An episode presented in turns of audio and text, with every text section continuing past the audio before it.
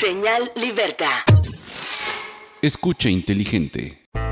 De por seguro que en los próximos días vendrán una serie de cambios en las delegaciones federales.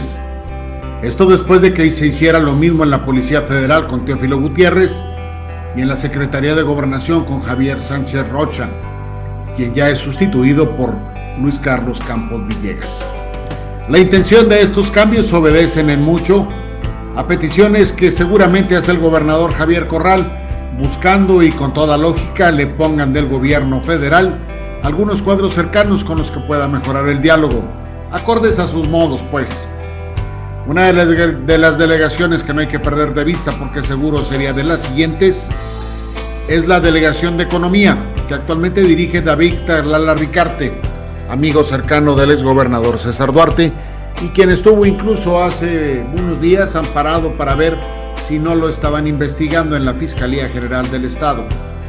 Otra delegación que podría ocuparse un espacio también es la Secretaría de Educación Pública, una de las que mayores recursos manejan junto con Zagarpa y la Conagua, aunque de esta última nos reportan que en Camelatie no lo van a mover ni con tractor, pues está muy bien amarrado desde México, desde la Ciudad de México. En Ciudad Cuauhtémoc ya están hartos, cansados de los altos índices de violencia, a tal grado que ahora convocan a una marcha ciudadana para protestar en contra de esas estadísticas delictivas que ahora los envuelven. La convocatoria para la Marcha por la Paz es para el próximo domingo 2 de julio a las 5.30 de la tarde.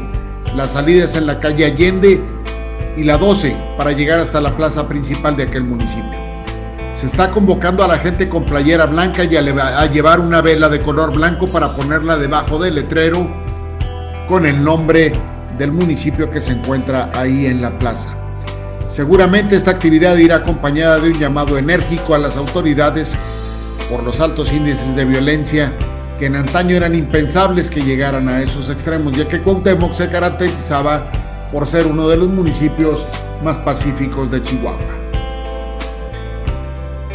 Los representantes electorales del Instituto Estatal Electoral, del Tribunal Estatal Electoral y del Instituto Nacional Electoral por fin tuvieron su espacio en la mesa técnica de la reforma electoral para conocer de primera mano las inquietudes que puedan fortalecer las reglas que, con que se competirá en Chihuahua en la elección del 2018, donde se destacó que hubo más de 222 propuestas similares en relación a la reelección tiempos de licencias de los candidatos independientes, financiamiento a partidos y plurinominales, entre otras.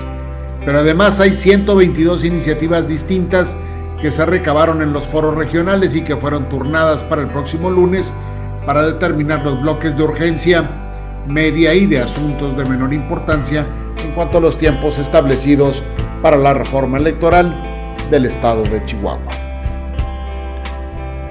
Y con grave preocupación le comentamos que es preocupante la violencia que se había registrado el miércoles aquí en Ciudad Juárez y en el estado en general.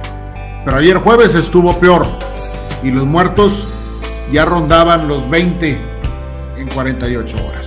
Algo grave debe estar ocurriendo porque se amenaza con regresar a los fatídicos niveles de delincuencia y violencia en aquel fatídico lustro del 2008 al 2012. Todo parece indicar que los cárteles de la droga siguen una, una disputa feroz en las calles, en competencia por, por posicionar su veneno. Circula la marihuana, la heroína, la cocaína y el cristal como si fueran galletas, y a pesar de que diariamente hay detención de puchadores, no para la comercialización a pesar del riesgo de que se sigan ejecutando entre ellos.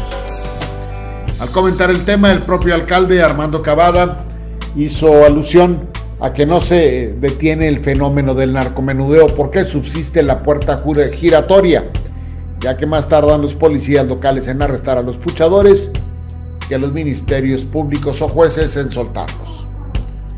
Así las cosas. Soy José Acosta Salcido y estoy en Señal Libertad. Señal Libertad. Formando criterios y opinión.